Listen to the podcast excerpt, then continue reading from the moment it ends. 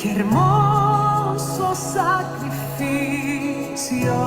de gracia que me rescató, de amor que me perdonó, preciosa sangre de Cristo, qué hermoso.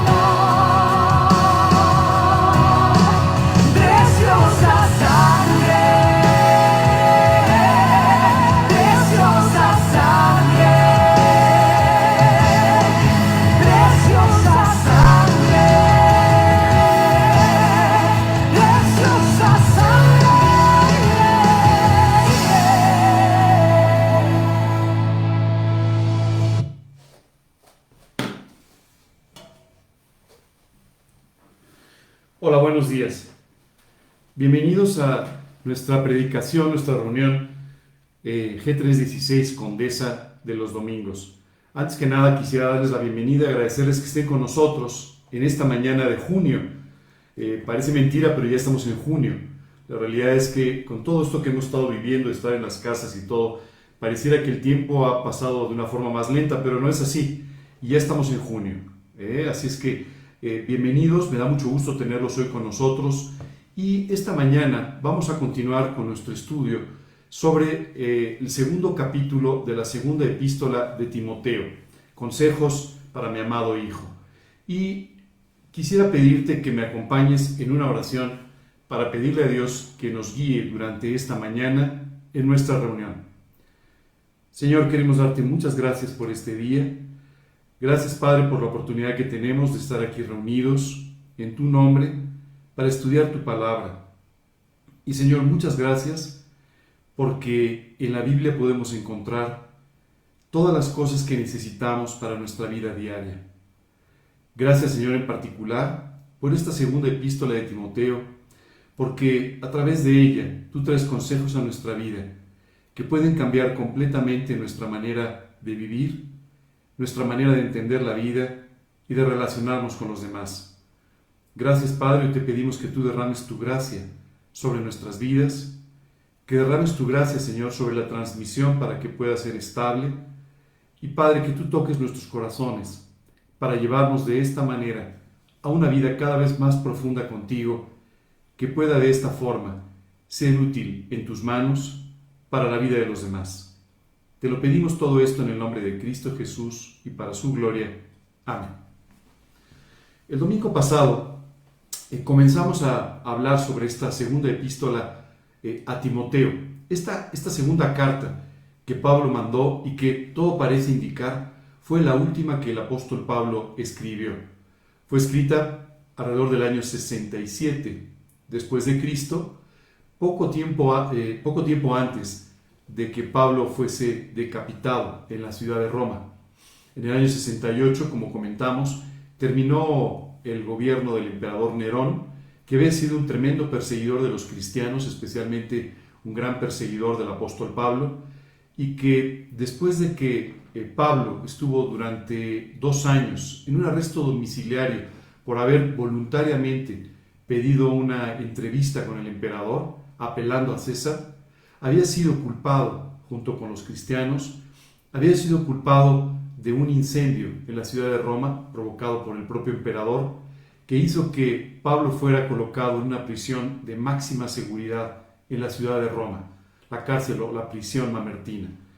Desde este lugar, Pablo escribe esta segunda carta a Timoteo. La primera carta fue escrita desde eh, este arresto domiciliario en el que él vivió, la segunda carta desde la prisión, donde él dice, eh, nos aclara, estaba esperando que en cualquier momento fuese ya sacrificado. Estos consejos que Pablo le da a Timoteo tienen además un carácter muy espiritual, tienen también o están revestidos de un carácter muy personal. El apóstol Pablo tenía un especial cariño por este hombre joven, Timoteo, que había, se había convertido a Cristo en una de las primeras predicaciones del primer viaje misionero del apóstol Pablo en la ciudad de Listra. Este joven, que era, eh, provenía de una familia mixta, su esposa, su madre eh, era, era judía, igual que su abuela, Eunice y Loida, y su padre era un hombre griego. Y él había sido educado desde su más tierna infancia en las escrituras, pero tuvo que escuchar el mensaje de Pablo para entender claramente quién era ese Mesías a quienes ellos esperaban lo que había hecho en la cruz por su vida y lo que sin duda quería hacer a partir de ese momento de su encuentro personal con Timoteo. El día de hoy vamos a estar hablando sobre ciertos consejos que Pablo le da a Timoteo para que pueda llevar a cabo de la mejor manera posible su vida y su ministerio. Pero al final me gustaría explicarte lo mismo que escuchó Timoteo en aquella predicación del apóstol Pablo cómo tener una relación personal con Dios. Al final, esto es lo más importante que tú y yo podemos tener. Es lo único que define nuestra eternidad y es lo que, en muchos sentidos, define también nuestra vida en la tierra. En esta, en esta parte de la segunda epístola, el capítulo 2, Pablo define ciertos consejos que he empezado a compartir contigo y que me gustaría el día de hoy continuar mostrándote. Empieza diciéndole, tú pues, hijo mío, esfuérzate en la gracia que es en Cristo Jesús. Y hablamos el domingo pasado de la importancia de vivir rodeados de la gracia de Dios, porque sin duda, esta es la única forma en la cual tú y yo podremos tener una vida victoriosa, un ministerio extraordinario y una vida que pueda ser útil en sus manos para los demás. Continúa diciendo lo que has oído de mí ante muchos testigos, esto encarga a hombres fieles que sean idóneos para enseñar también a otros. Tú pues le dices, sufre eh, penalidades como buen soldado de Jesucristo. Y le explica, ninguno que milita se enreda en los negocios de esta vida a fin de agradar a aquel que lo tomó por soldado. Y el que lucha como atleta, le dice Pablo, no es coronado sino lucha legítimamente. Estuvimos hablando de cada uno de estos consejos. El último de ellos, donde Pablo, utilizando este símil de las Olimpiadas, este símil del deporte, le dice, Nadie es coronado si no lucha legítimamente. Tienes que aprender a hacer las cosas correctamente, sin atajos. Tienes que aprender a hacer las cosas bien de raíz, desde el principio. Estuvimos hablando sobre todos estos consejos y el día de hoy me gustaría leerte el versículo 6, donde dice, el labrador, para participar de los frutos, debe trabajar primero. Este es un ejemplo, así como el del deporte puede ser un ejemplo muy actual hoy en día, eh, tenemos mucho deporte eh, en todos nuestros países, sin embargo, no todos nosotros estamos expuestos a la realidad del trabajo de un labrador. Así es que me gustaría explicarte un poco qué es lo que un labrador tiene que hacer. Un labrador comienza por limpiar el campo, quitarle piedras, quitarle eh, algunas cosas que han crecido que no son deseables para, para su cosecha, tiene que limpiarlo completamente. Tiene por otro lado, tiene que abonarlo, tiene que prepararlo para que pueda tener, estar totalmente enriquecido y de esta manera tener un buen fruto. Por otro lado, tiene también que arar surcos, porque al arar estos surcos prepara el campo para que pueda recibir la semilla que eventualmente traerá los frutos. Todo esto después tiene desde luego que colocar las semillas y todo esto es un trabajo arduo, pero además es un trabajo que se tiene que hacer con límite de tiempo. Si, tú, si un labrador siembra tarde, simplemente no obtendrá fruto de su trabajo. Si un, si un labrador trata de sembrar mucho antes de tiempo, simplemente tampoco obtendrá ese fruto. Así es que tiene que hacerlo en un determinado tiempo y lo tiene que hacer al ritmo, a la velocidad necesaria para poder estar listo para cuando, en principio, lleguen las, lluvias. ¿Por qué Pablo le dice a Timoteo, tienes que aprender de un labrador y hacer tu trabajo primero.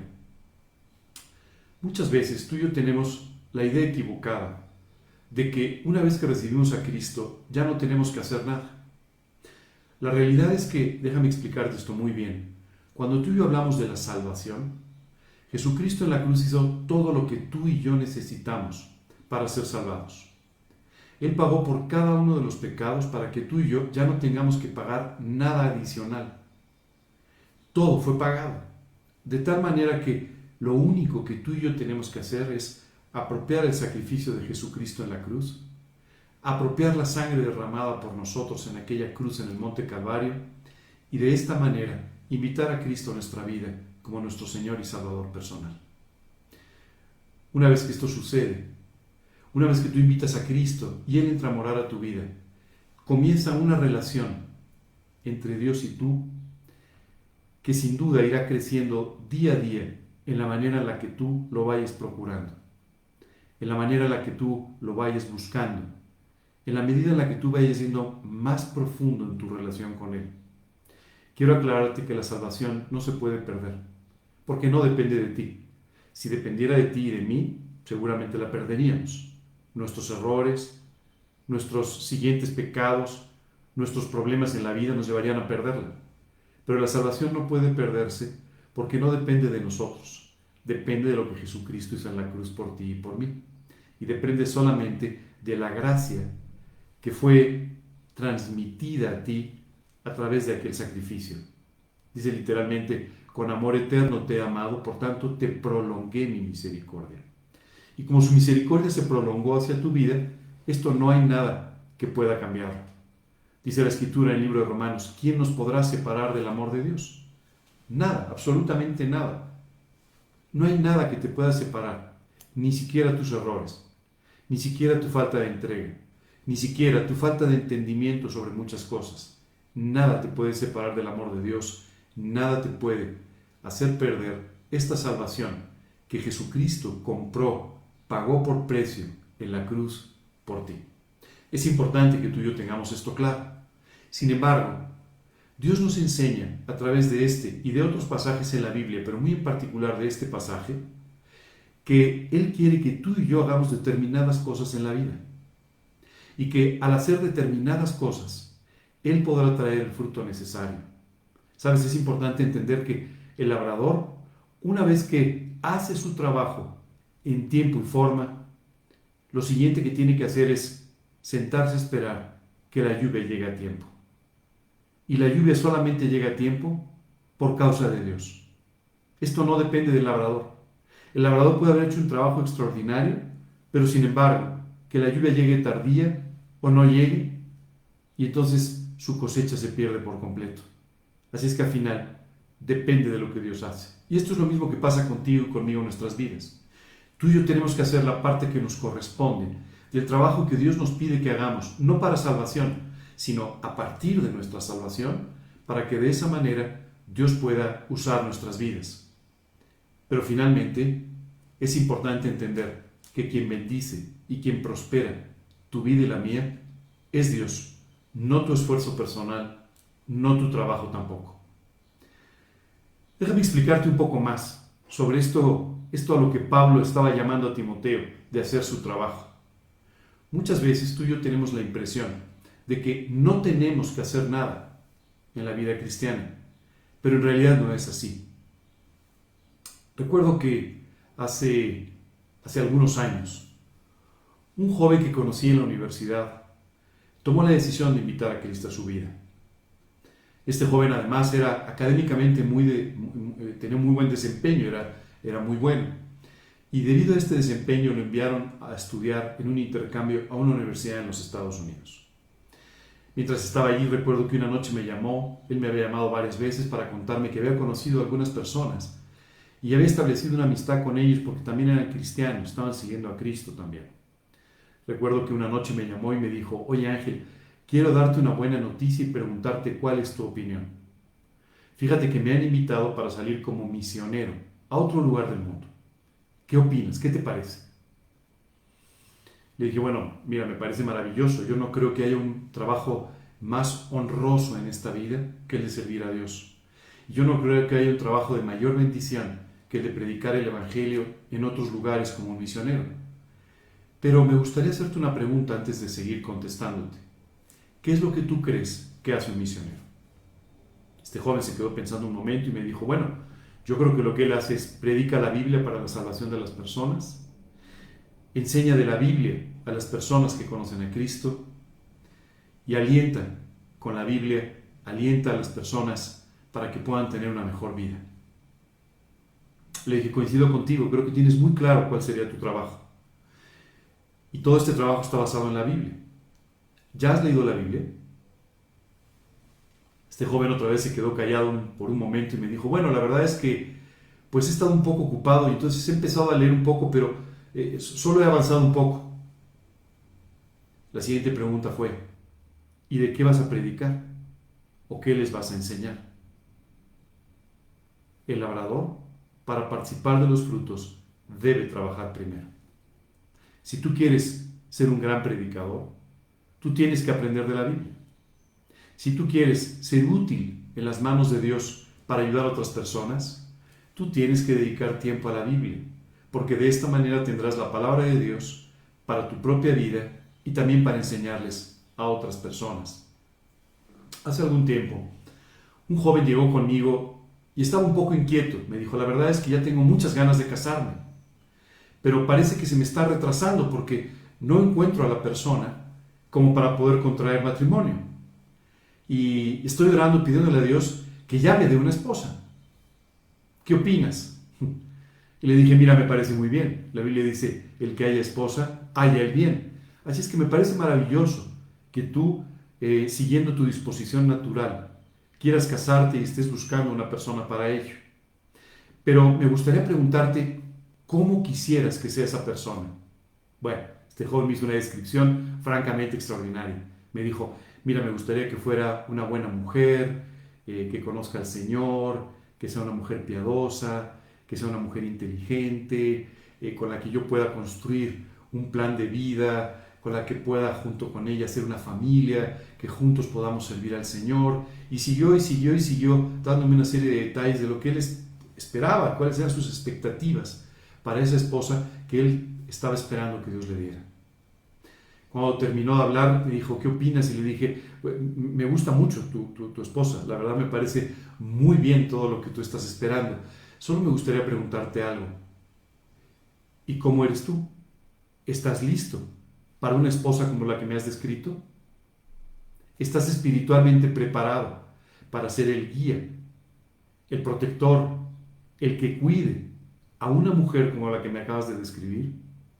Recuerdo que él se quedó callado y le dije, mira, en lugar de preocuparte por qué tan rápido o qué tan lento llegue esa persona, mejor preocúpate por estar listo para ella. Y cuando tú estés listo, Dios traerá a la persona, no antes, porque de otra manera no sería la bendición que Dios quiere que sea para tu vida. El labrador, para participar de los frutos, debe trabajar primero. Muchas veces tú y yo tenemos grandes expectativas en la vida y está bien, es correcto.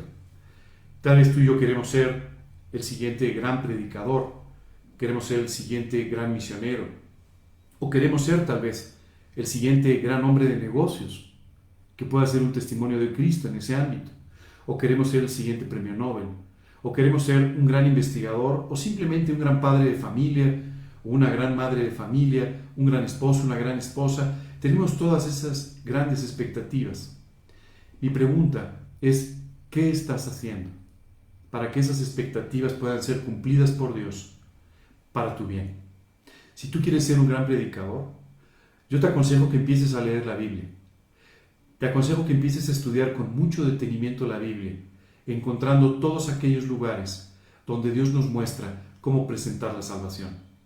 Si quieres ser un gran predicador, yo te sugiero que te pongas a orar intensamente porque Dios cuide de tu vida, porque te mantenga humilde, porque te haga la persona con la gracia necesaria para poder predicar delante de las personas. Si tú quieres ser un gran pastor, yo te, te invito a que le pidas a Dios que te dé un gran amor por las personas. Te invito a que empieces a hacer el trabajo de buscar a las personas, de buscar en su palabra, en la palabra de Dios, con qué aconsejar, con qué consolar, con qué llevarlas a su entrega y con qué llevarlas a su crecimiento espiritual. Tú tienes que aprender, si quieres ser un gran pastor, tú tienes que aprender a amar profundamente a tus ovejas. Tienes que aprender a estar listo para dar tu vida por ellas. Tienes que aprender entonces a dejar tu vida a un lado para dedicar tu vida a otras personas. Esa es tu parte del trabajo. Si tú quieres ser un gran hombre de negocios, yo quisiera preguntarte cuáles son tus lecturas, si te estás preparando, si sabes algo eh, o te has preparado lo suficiente como para poder entender tu propia contabilidad. Si tú quieres ser un hombre de negocios que glorifique a Cristo, seguramente tú tienes que aprender a vivir con una excelencia en aquellas cosas que haces. Y esa es parte de tu trabajo. Tú tienes que estudiar, tú tienes que prepararte, tú tienes que trabajar de tal manera que Dios pueda cumplir tu sueño. Si tú quieres ser un gran padre de familia, tú tienes que aprender también de ello. Tienes que aprender a buscar en la Biblia todas aquellas cosas que te van a servir para ser el guía correcto de tu familia. Si tú quieres ser una gran madre de familia, tú tienes entonces que aprender todas aquellas cosas con las cuales algún día consolarás, algún día guiarás, algún día prepararás a tus hijos para que sean hijos, hombres, mujeres, para la gloria de Dios. Esa es tu parte del trabajo.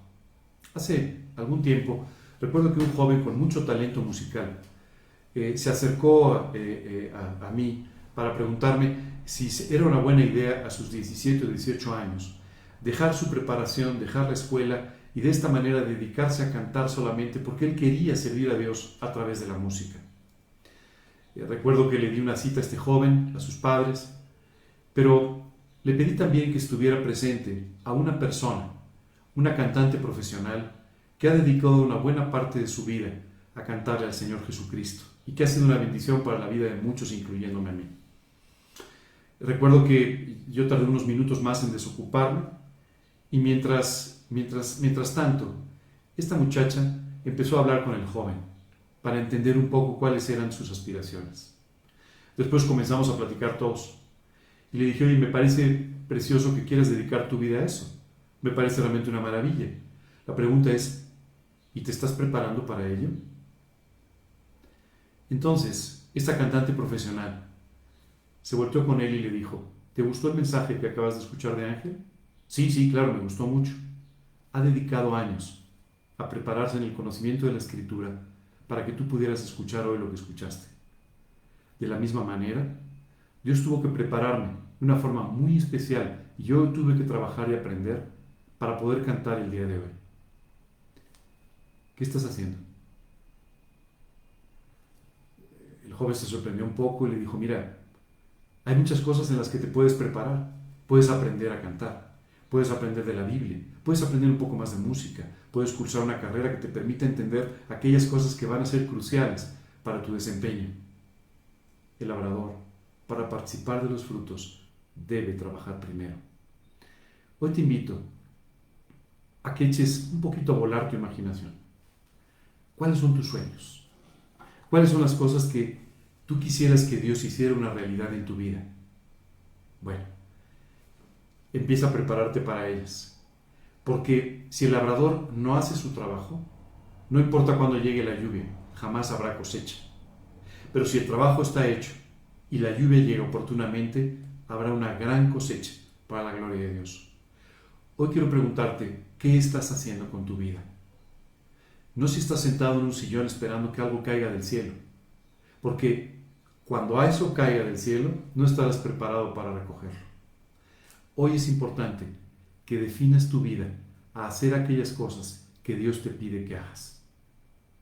Sí, si el labrador tiene que trabajar primero, entonces tú y yo también tenemos que trabajar primero y después reposar en la fe, confiar en las promesas de Dios de que la lluvia llegará a tiempo. Y entonces sí, vendrá una tremenda cosecha. ¿Qué es lo que Dios quiere para tu vida? Una tremenda cosecha. Prepárate en aquello que Dios te está guiando a hacer. Prepárate en aquellas cosas que son parte de este sueño que tú tienes y que sin duda Dios quiere cumplir en tu vida. Dios le decía esto a Timoteo a través de la vida de Pablo. Timoteo, prepárate, trabaja, haz las cosas que están de tu lado, haz lo que tú tienes que hacer que Dios te está guiando. Oye, pero es que a veces yo no tengo la diligencia necesaria es que a veces yo no tengo la disposición necesaria. Dice la Escritura, Dios es el que produce en nosotros, así el querer como el hacer, por su buena voluntad. Así que Dios es el que va a poner en tu corazón el deseo de hacer estas cosas. Y tú tienes que poner la disciplina, la constancia, el trabajo como el de un labrador, para de esta manera recibir la cosecha. Yo muchas veces pienso, la verdad es que como el labrador sabe que hay cierto tiempo, pues un día podría tomárselo de vacaciones, ¿verdad? Pero él sabe que ese día de vacaciones no lo va a poder poner después. Y que si la siembra no está a tiempo, no va a haber cosecha. Y él va a pasar hambre un poco más adelante. Así que no te des días de vacaciones. Espiritualmente hablando, no hay vacaciones. Cada día es un día y un paso más cerca del sueño de la promesa que Dios te ha dado.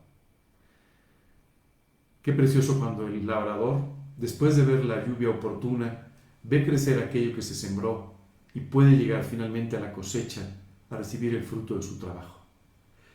Algún día tú y yo veremos ese fruto de nuestro trabajo si somos fieles. Y escucharemos las palabras que Jesucristo nos dijo, bien, buen siervo y fiel.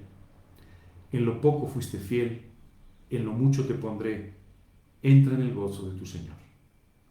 Qué precioso llegar al cielo y que te digan, aquí está toda la cosecha. Aquí está toda la cosecha de lo que sembraste. Y aquí, aquí está todo este fruto que Dios pudo traer a través de tu vida. Fuiste fiel, entra en el gozo de tu Señor. Continúa diciendo, considera lo que digo, y el Señor te dé entendimiento en todo. Hay un problema que a veces tenemos los creyentes. A veces leemos mucho la Biblia, a veces sabemos mucho de la Biblia, a veces aprendemos la Biblia, pero sin embargo no tenemos entendimiento. ¿A qué me refiero con esto? El entendimiento, la sabiduría, es aquello que te permite, por tener temor a Dios, el hecho de apropiar cada una de las cosas que Dios te está enseñando a través de su palabra. Pablo le decía a Timoteo, que Dios te dé entendimiento en todas estas cosas que estás escuchando, porque si no las entiendes bien, no las podrás llevar a la práctica. Hay algo importante que tú y yo tenemos que saber. Cuando invitamos a Cristo a nuestra vida, el Espíritu de Dios, el Espíritu Santo, también entra a nuestro corazón y comienza un trabajo detallado, muy importante, para hacer crecer en tu vida los frutos de su relación contigo. Esos frutos están escritos en su palabra. Amor, gozo, paz, paciencia, benignidad, bondad, fe, mansedumbre, templanza. Todos estos frutos Dios los irá haciendo crecer en tu vida en la medida en la que el Espíritu Santo pueda trabajar con libertad dentro de ti. ¿A qué me refiero a trabajar con, con libertad? A veces la Biblia dice, no contristéis al Espíritu Santo de Dios. Es decir, no lo entristezcas, no lo disminuyas, no le limites su trabajo por no estar viviendo en la forma correcta. Cuando tú y yo no vivimos para Cristo, cuando tú y yo permitimos pecado en nuestra vida, el Espíritu Santo se contrista y su labor entonces queda entorpecida, no permitiendo que tú y yo podamos crecer en todos estos frutos que Dios nos ha regalado, pero en los que quiere que crezcamos en forma prácticamente ilimitada. Por tanto, es muy importante que tú y yo tengamos muy clara la necesidad de una vida en santidad. ¿Qué significa una vida en santidad? A veces pensamos como en las eh, pinturas de la Edad Media, del Renacimiento, que los santos son aquellas personas con una aureola en la cabeza y que son muy especiales y casi sobrenaturales. Pero la Biblia nos describe a ti y a mí como santos, es decir, santificados por Dios. La palabra santo significa apartado para ser usado por Dios. Y esta es la forma, la descripción de la vida que Dios quiere que tú y yo tengamos. Una vida que pueda, en la que Dios pueda usarnos abundantemente. Si esto sucede de esta manera, si tú le permites a Dios hacer este trabajo, si tú limpias tu vida viviendo en santidad, permitiendo entonces que el Espíritu, Santo trabaje sin límites en tu vida, entonces sí, Dios podrá darte este entendimiento en todo. Y tú podrás entonces empezar a comprender las escrituras cuando las lees. Y podrás encontrar a través de las páginas de la Biblia todos estos mensajes que literalmente te estarán hablando de todo lo que Dios quiere para tu vida. Qué preciosa oportunidad, la de entender a cabalidad, en detalle, todo aquello que Dios quiere hacer, todo aquello en lo que Dios te quiere guiar. Muchas veces uno abre la Biblia y dice, la verdad es que estoy leyendo, pero no veo nada, nada que tenga que ver conmigo, que se relacione conmigo. No, no es que no haya nada que no se relacione contigo, es que necesitas entendimiento en todo. Y aquí el apóstol Pablo le decía, considera lo que digo, y el Señor te dé entendimiento en todo. Considera lo que digo. Muchas veces tú y yo oímos, pero no escuchamos. Oímos muchos consejos, eh, consejos que vienen de la escritura, consejos que vienen de otros creyentes, de personas que nos guían en la fe, pero sin embargo no los escuchamos. Y al no escucharlos, simplemente no los entendemos, no los vivimos, no los llevamos a la práctica. Hoy te invito a que consideres todo lo que escuchas.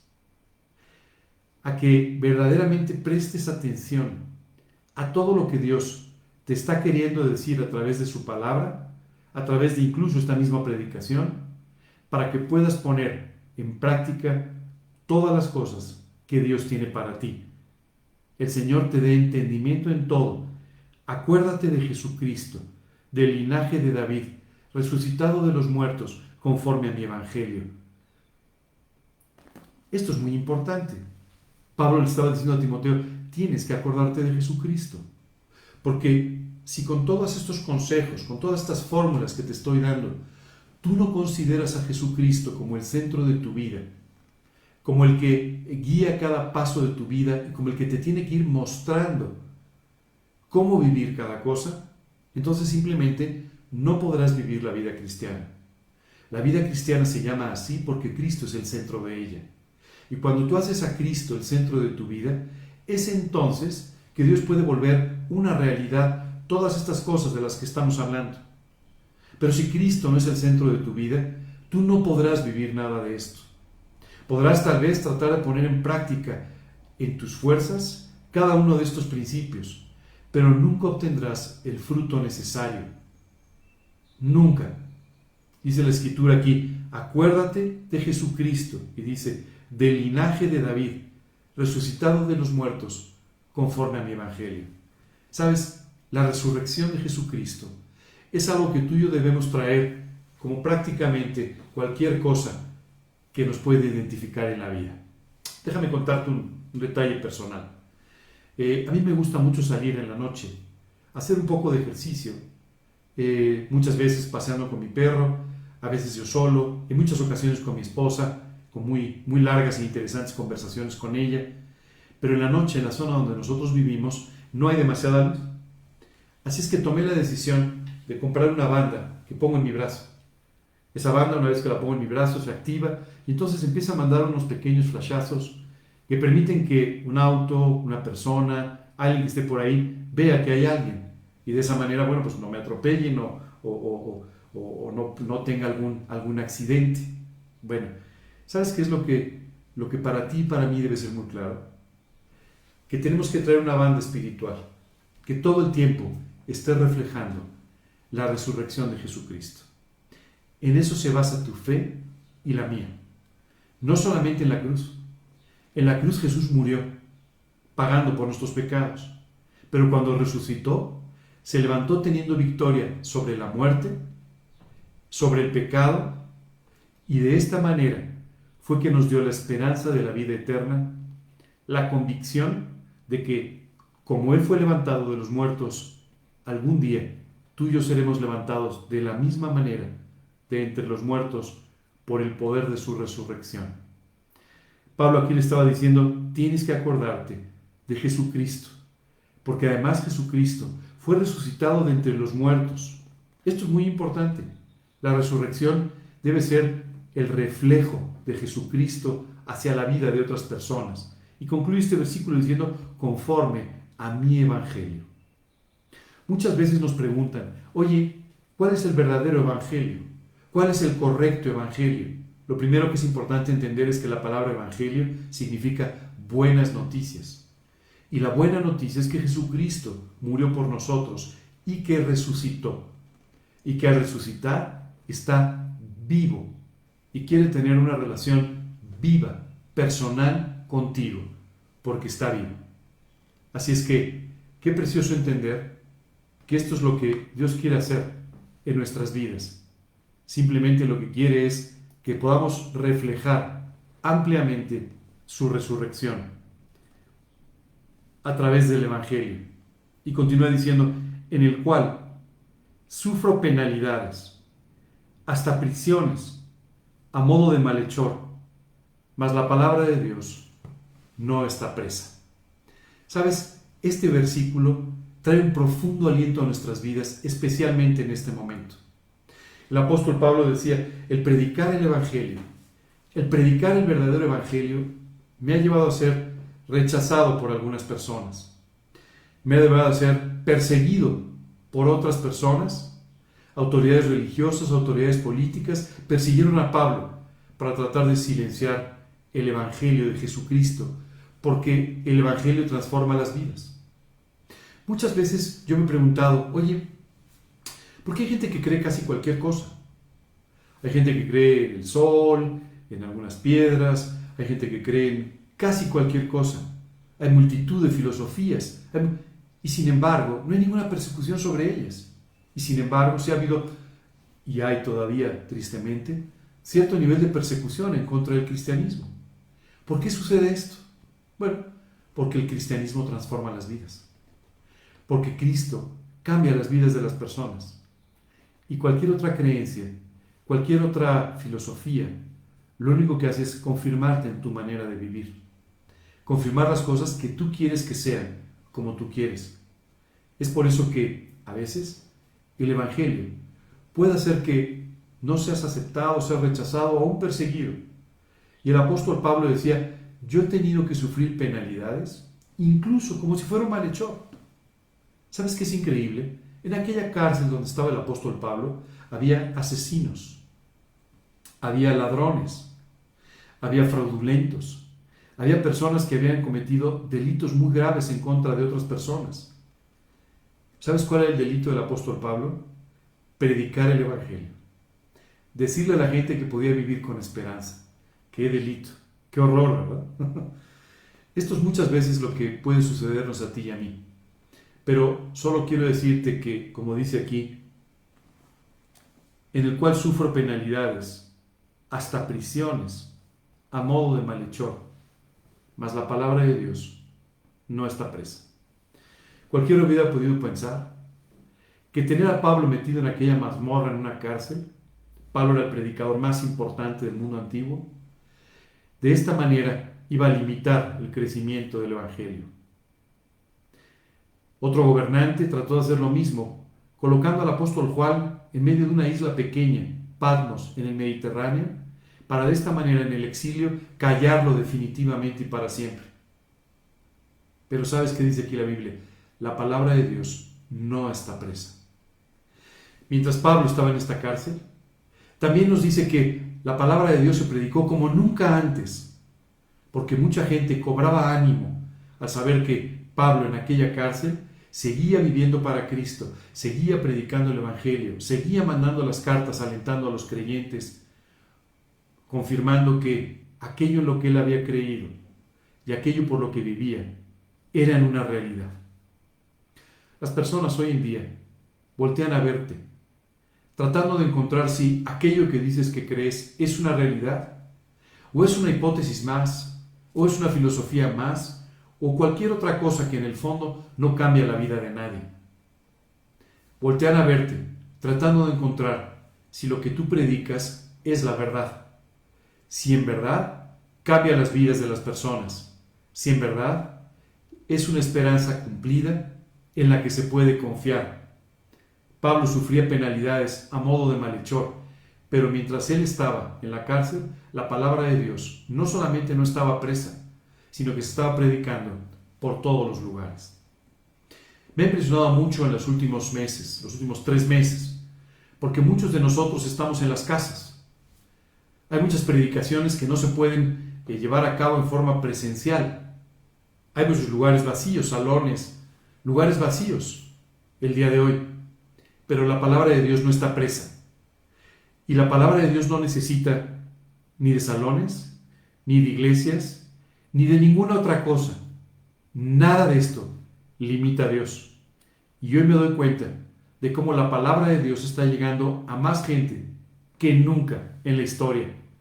Qué precioso poder ver que el poder de Dios está por encima de las dificultades y de las limitaciones. Hoy Dios quiere que su palabra se predique como nunca antes en toda la historia, a través de internet, a través de una llamada, a través de un mensaje, pero especialmente a través de tu propia vida, de tu testimonio. Esto es algo maravilloso.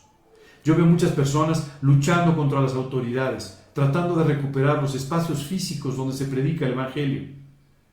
Y a veces me da la impresión de que no entendemos que la palabra de Dios no está presa, que nuestras limitaciones no son las limitaciones de Dios y que lo que Dios quiere hacer es mucho más sobrenatural que lo que tú y yo buscamos hacer un domingo, un martes o un jueves.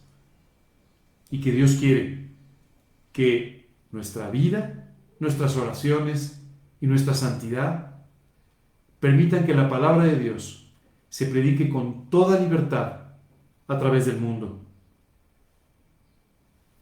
Por tanto, dice el apóstol Pablo, todo lo soporto por amor a los escogidos, para que ellos también obtengan la salvación que es en Cristo Jesús con gloria eterna. ¿Sabes qué es increíble? En la mente del apóstol Pablo no estaban sus prisiones, no estaban sus problemas, no estaban las dificultades que en cada momento de su vida fue enfrentando. En la mente y en el corazón de Pablo estaban aquellas personas que tenían que escuchar de Cristo. Estaban aquellas personas que tenían que ser alentadas a vivir para Cristo. Hoy quisiera preguntarte, ¿dónde estás poniendo tus ojos?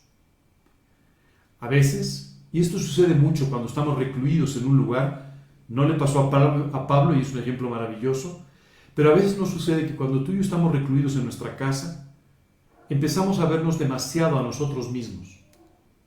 Empezamos a pasar demasiado frecuentemente por los espejos de la casa y a vernos una y otra vez a nosotros mismos y a dejar de ver a los demás. Hoy el mundo te necesita. Es importante que ya no veas tanto a ti mismo y que veas a este mundo que está profundamente necesitado, que tiene una sed de la palabra de Dios como nunca en la historia, que tiene un hambre espiritual como nunca antes había sucedido. Hoy es importante que levantes tus ojos y que veas a todos los demás, a todas las demás personas, y que le pidas a Dios que te dé un profundo amor por ellos, para que de esta manera canalices tus esfuerzos, tu trabajo diario, en poder seguir predicando el Evangelio. Esto no quiere decir que dejes tu trabajo, que dejes... No, no. Esto quiere decir que tengas una visión correcta de la vida.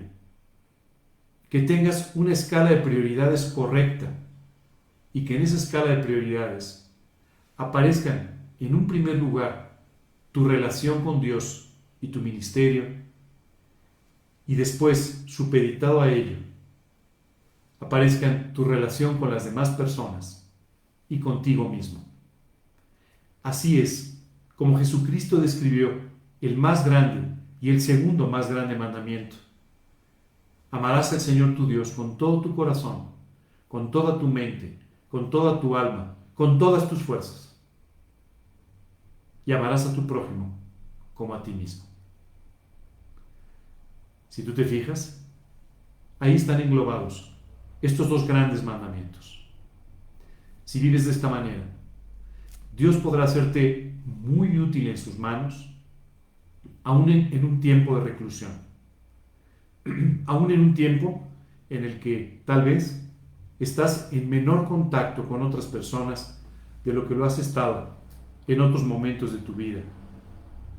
Continúa diciendo, palabra fiel es esta, si somos muertos con Él, también viviremos con Él. ¡Wow!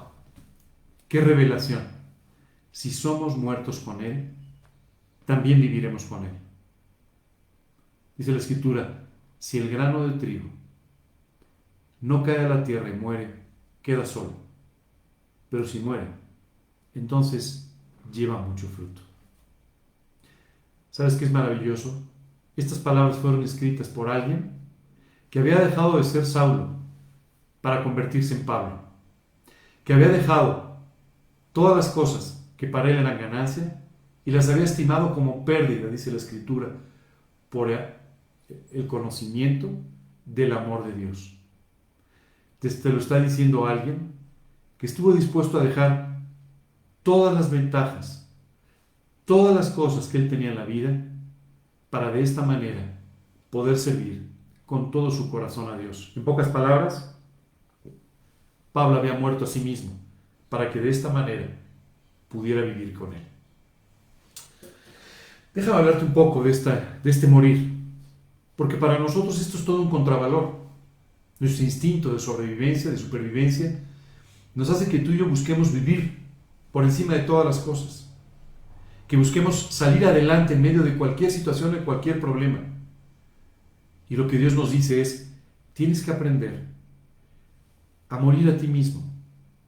Tienes que aprender a morir a tus ilusiones, a tus proyectos, a todas tus ideas, para que de esa manera yo pueda poner en ti pueda formar en ti el carácter de Jesucristo, para que yo pueda entonces poner mis proyectos y tomar los tuyos y santificarlos, y de esta manera poder hacer en ti lo que tú no podrías hacer nunca. Dios quiere que lleves mucho fruto en tu vida, pero para poder llevar mucho fruto, el grano de trigo tiene que caer a tierra y morir. Hoy estamos hablando mucho de agricultura, ¿verdad? Y seguramente tú y yo no estamos muy familiarizados, a lo mejor hemos plantado alguna, alguna cosa en toda nuestra vida, una planta en el jardín, en la terraza de tu casa, eh, eh, en una maceta dentro de tu departamento, y, y normalmente eso es todo a lo que hemos llegado. Pero aquí el apóstol Pablo una y otra vez nos está recordando principios que son importantes para que Dios pueda convertir todo lo que te está prometiendo en una realidad. Continúa diciendo, si sufrimos, también reinaremos con Él. Pablo sabía de lo que hablaba. Él decía, yo sé que he tenido que sufrir algunas penalidades. Sé que he tenido que sufrir algunas persecuciones. Pero justamente por eso sé que algún día reinaré con Él. Si le negaremos, Él también nos negará. Si fuéramos infieles, Él permanece fiel él no puede negarse a sí mismo. Este último versículo, sin duda, es uno de los pasajes más alentadores en el Nuevo Testamento. Si fuéramos infieles, aun si le dejáramos, aun si no viviéramos bien, aun si en algún momento eh, eh, renegáramos, dice, Él, de todos modos, permanece fiel. Oye, ¿por qué permanece fiel a pesar de que nosotros, en muchas ocasiones de nuestra vida, somos infieles? Te lo explica porque Él no puede negarse a sí mismo. Porque Él no va a dejar de, no va a dejar de cumplir lo que te ha prometido. Porque no va a dejar de hacer la obra que quiere hacer en tu vida. Esto aún a pesar de ti mismo. A veces, aún a pesar de tu conducta, aún a pesar de la forma en la que te manejas, de todos modos, Él siempre será fiel contigo para poder de esta manera darte el fin que tú esperas. Qué pasajes tan alentadores para este hombre Timoteo que recibe esta carta, que necesitaba los consejos y el aliento de Pablo, y a través de la cual Dios le está diciendo, Timoteo, voy a terminar la obra que empecé contigo. Timoteo, te voy a bendecir. Haz tu parte, ponte a trabajar. Haz lo que te encargo que hagas y sé fiel, sé diligente en aquellas cosas que te estoy encargando. Y yo voy a bendecir tu vida. Y yo voy a traer la lluvia a su tiempo. Yo voy a procurar que haya mucho fruto de tu vida. Y por supuesto, siempre, siempre te seré fiel. Esta mañana me gustaría que terminásemos aquí. Los consejos no han terminado. Todavía vamos a invertir algunos estudios más en continuar estudiando estos consejos realmente maravillosos que Timoteo recibió de su mentor y maestro, el apóstol Pablo. Pero yo creo que tú y yo tenemos hoy mucho en lo que pensar. Tenemos mucho en lo que decidir. Tenemos muchas cosas que tomar en cuenta si queremos seguir con nuestras vidas. Mi amigo, hoy te pido que sueñes. No, no, no, no, no, no, no te pido que vivas en las vanidades ilusorias. Ya sabes, estas que estás en una calle y de repente ves pasar a alguien en un coche que te gusta y dices, uff, ya me vi ahí, ¿verdad? No, no, no, no, no, no esas vanidades ilusorias, sino más bien te pido que sueñes en grande, que coloques todas aquellas cosas que quieres hacer para Cristo delante de Dios, todas aquellas iniciativas que alguna vez aparecieron en tu corazón, las coloques delante de Dios. Y creyendo, creyendo que Dios las va a hacer, comiences a trabajar en lo que Dios te ha encomendado. Si el labrador no confiara en que van a venir las lluvias, no se pondría a trabajar. Pero él confía en que de alguna manera las lluvias llegarán. De la misma manera, tú tienes que confiar en que Dios verdaderamente cumplirá su promesa y mientras tanto prepararte para ella. Si eres como, como mi amigo aquel joven que quería salir como misionero, ponte a estudiar la Biblia, ponte a hablarles a otras personas de Cristo, Ponte a orar por tu propia vida. Prepárate, prepárate para alcanzar aquel lugar en donde Dios te quiere usar. Si estás esperando por la esposa que Dios te va a dar, por el esposo que tú quieres que Dios te dé, y quieres que te dé alguien verdaderamente extraordinario, ponte a trabajar, permítele a Dios que convierta tu vida en una vida extraordinaria al nivel de aquello que le estás pidiendo, al nivel de la persona con la descripción que tú quieres o que le estás pidiendo. O solamente te estoy invitando a que te pongas en tus expectativas. ¿Sí? Si tú soñaste con ese negocio, prepárate el día de hoy. Trabaja, esfuerza, estudia, haz lo que tienes que hacer para que cuando Dios traiga la lluvia, sepas cómo administrar ese fruto. Si Dios está poniendo delante de ti el que tengas el anhelo de ser padre de familia, madre de familia, que seas un investigador, que seas un profesor, que seas un académico, que seas una ama de casa, prepárate para hacer las cosas.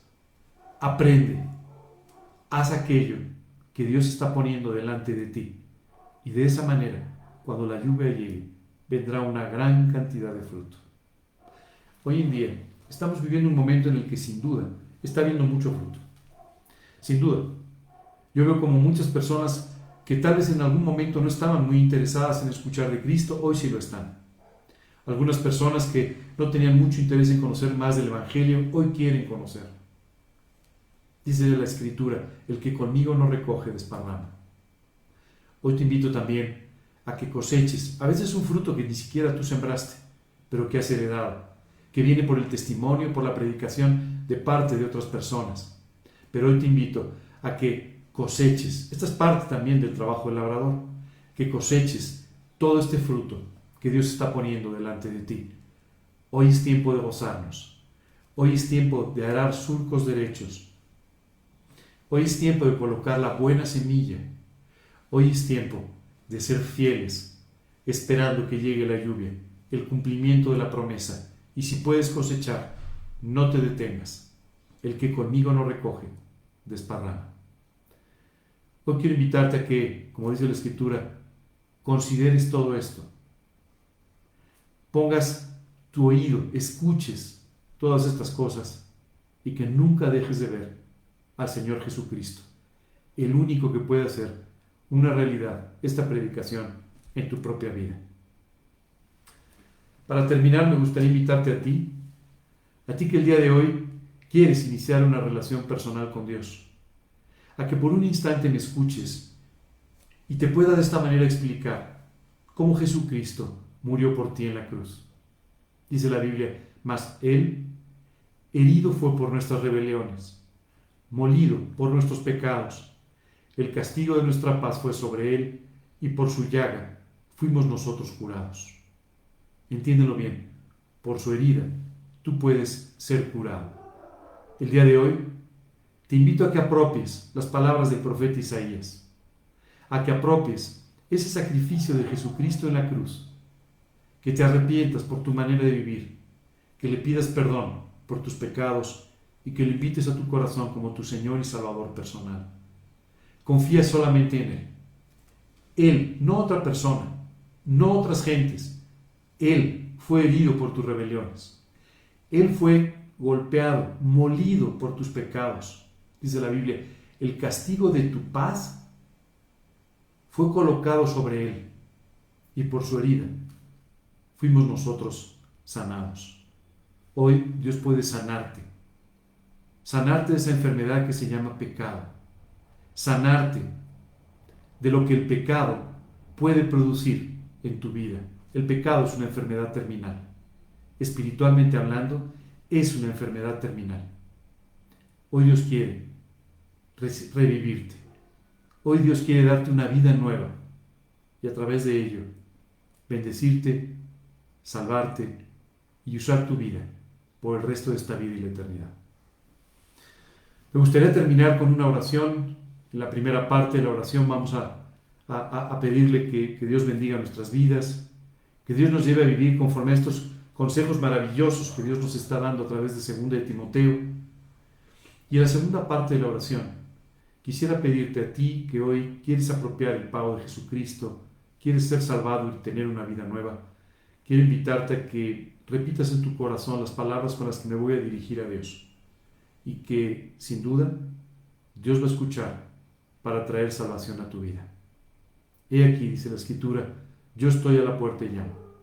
Si alguno oye mi voz y abre la puerta, entraré a Él y cenaré con Él y Él conmigo.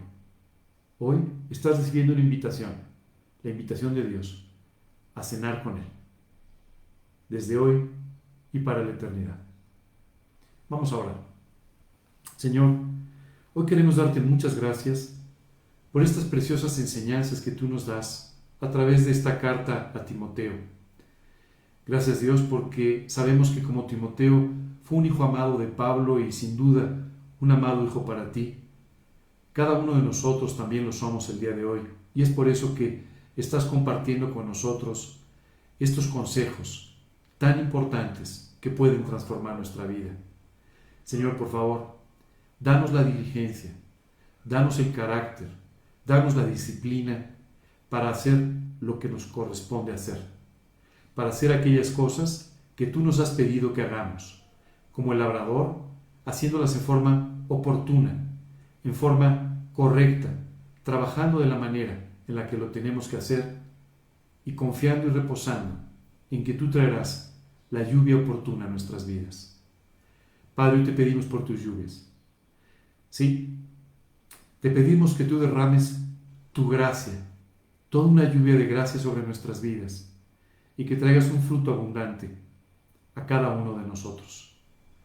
Gracias, Padre, de verdad, por este mensaje. Enséñanos, Padre, a vivir de esta manera, confiando únicamente en ti. Señor, el día de hoy vengo delante de ti a pedirte que me perdones por mis pecados. Señor, perdóname, perdóname por haberme equivocado tantas veces, por haberte fallado, por haberte ofendido.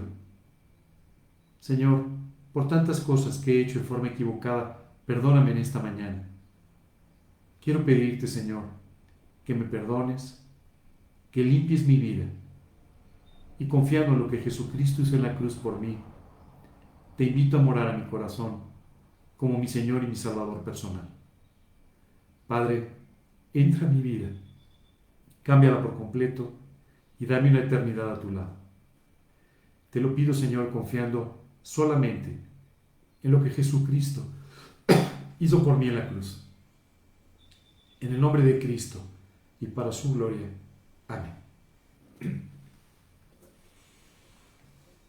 No me queda más que agradecerles a todos por haber escuchado esta predicación e invitarles a que nos acompañen el día de mañana a las 9 de la noche en una breve cápsula donde compartiremos un pequeño mensaje del Evangelio. También tendremos la oportunidad de orar juntos y alentarnos en medio de la situación difícil que estamos viviendo. A ti, que hoy seguiste la oración y que has invitado a Cristo a tu vida, te invito a que comiences a leer la Biblia, comiences a leer los Evangelios en el Nuevo Testamento para que Dios pueda hablar a tu corazón. Y también te invito a que empieces a orar, a que hables con Dios, a que te dirijas a Él, confiando en que Él quiere escucharte y Él va a responderte con tus propias palabras, tal cual, como tú eres. Dirígete a Dios de esta manera. Y si nos puedes acompañar mañana a las 9, creo que te va a hacer mucho bien. Amigos, les mando un profundo cariño desde, desde mi casa, desde su casa. Un abrazo. Que Dios los bendiga. Buen fin de semana.